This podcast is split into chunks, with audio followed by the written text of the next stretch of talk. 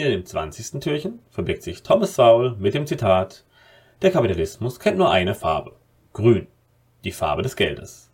Alles andere ist notwendigerweise untergeordnet, weshalb Rasse, Geschlecht und Volkszugehörigkeit hier nicht berücksichtigt werden. Die Verbindung, die oft zwischen Kapitalismus und Rassismus gezogen wird, beruht auf einem falschen Verständnis.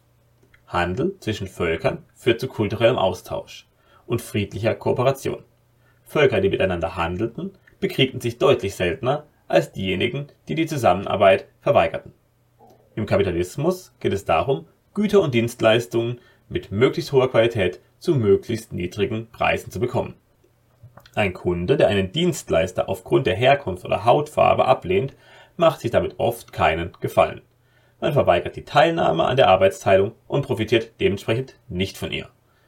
Wenn der Fremde gute Arbeit leistet und etliche Kunden zufriedenstellt, schadet Rassismus einem selbst mehr als ihm.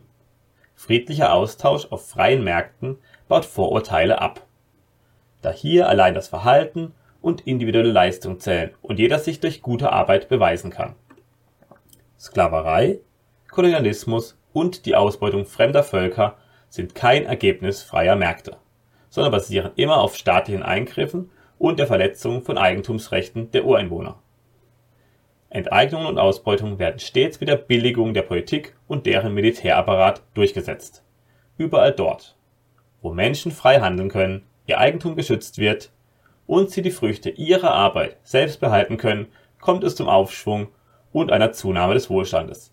Staatliche Eingriffe, Umverteilung und antirassistische Bevorzugung sind Hauptursache für einer starken rassistischer Tendenzen da sie die freie Kooperation und damit die friedensstiftende Wirkung freier Märkte zerstören. Schönen Tag